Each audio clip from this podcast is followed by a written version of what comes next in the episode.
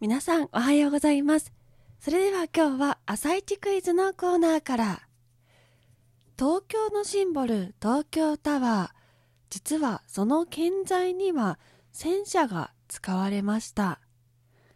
では、なぜ戦車が使われることになったのでしょうか選択肢4つです。1つ目、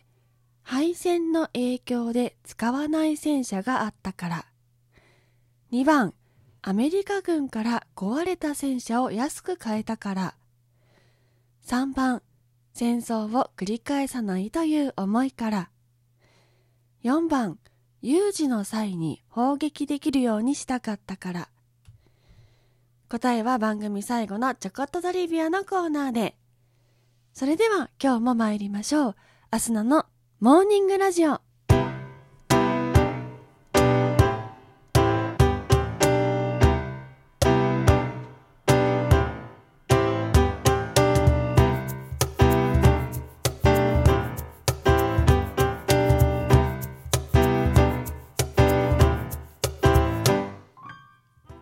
皆さんおはようございます。そして本日12月23日木曜日、お誕生日のあなた、おめでとうございます。この番組はバイオリン弾きのアスナがあなたの今日一日が少しでも楽しくスタートできるようお手伝いをする番組となっております。今日のお天気や一日をワクワク過ごせるお役立ち情報などお話をしてまいりますどうぞ最後までお付き合いお願いいたします。それでは今日も早速お天気のコーナーから参りましょう。本日12月23日のお天気です。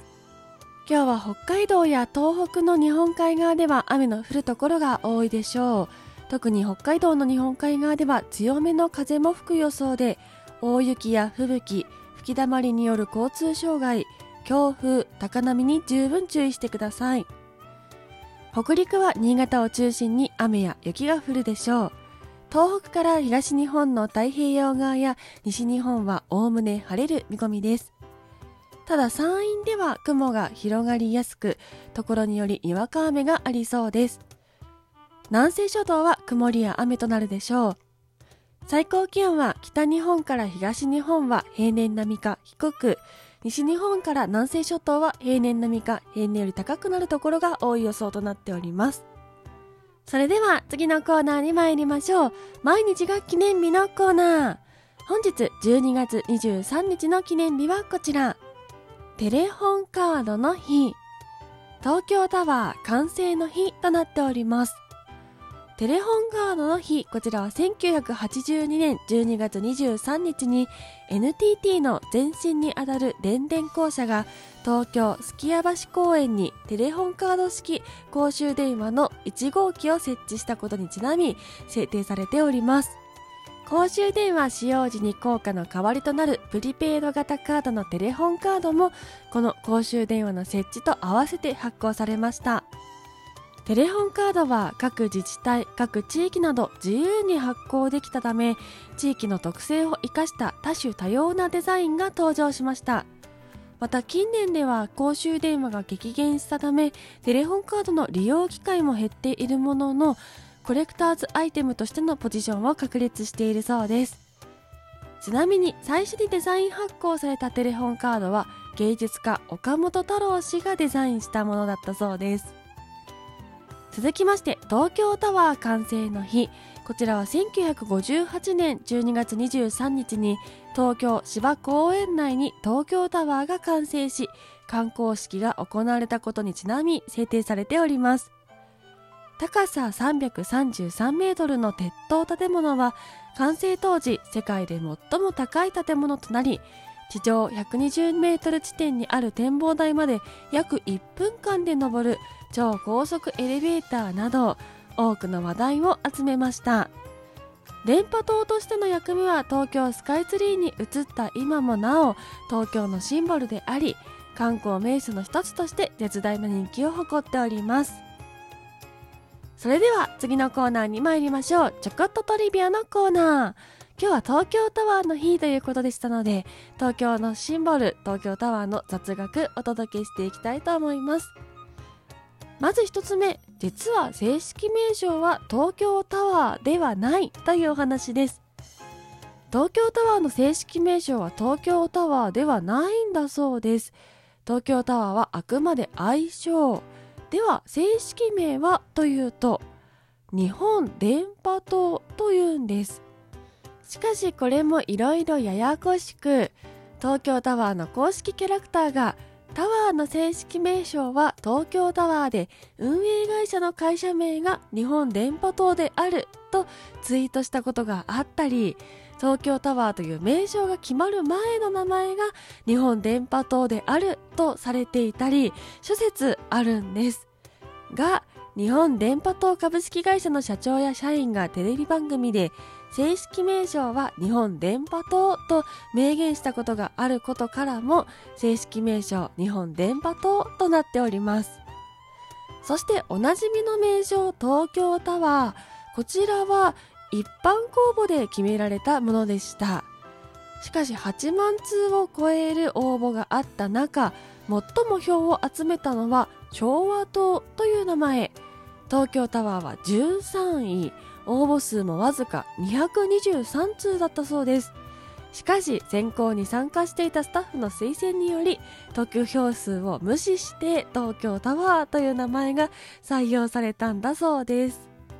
続きまして本当は高さ333メートルではないというお話です。東京タワーの高さといえば333メートルですが実は正式には332.6メートル。四捨五入で333メートルなんだそうです。ちなみに2011年3月11日の東日本大震災では先端のアンテナ部分が東方向に2度曲がる被害を受けました。地震の大きさが伺えるエピソードだと思います。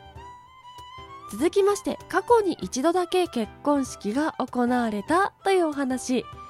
東京タワーの展望台で結婚式をしたいという要望は多いそうなんですが残念ながら全て断っているそうです。しかし過去に一度だけ東京タワー特別展望台で結婚式が行われたことがあります。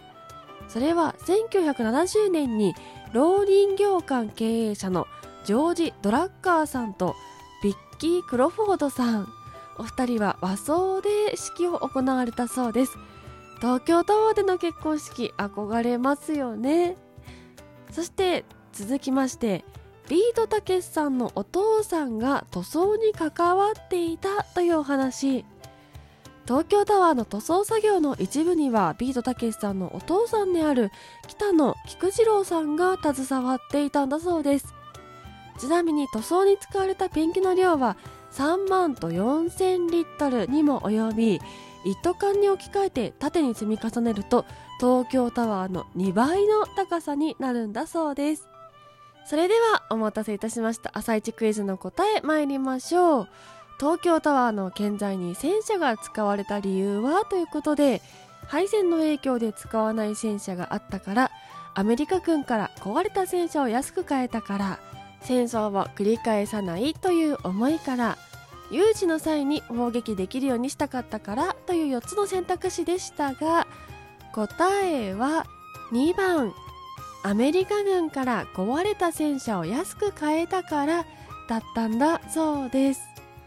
この当時朝鮮戦争が勃発しておりましてその際アメリカ軍は戦車も使っておりました。この戦車が壊れて本国まで持って帰って修理するよりはそのまま新しい戦車を作って持ってきた方がコストが安いということと日本が鉄不足だったというところが一致し壊れてしまった米軍の戦車を建材として安く買い取ることになったんだそうです。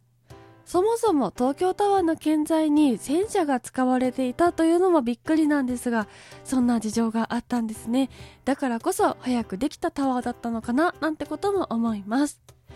といったところで本日のモーニングラジオお別れの時間が近づいてまいりました。この番組は平日毎朝6時半に更新しております。ぜひ番組ポチッとフォローしていただきましてまた明日のに会いに来てください。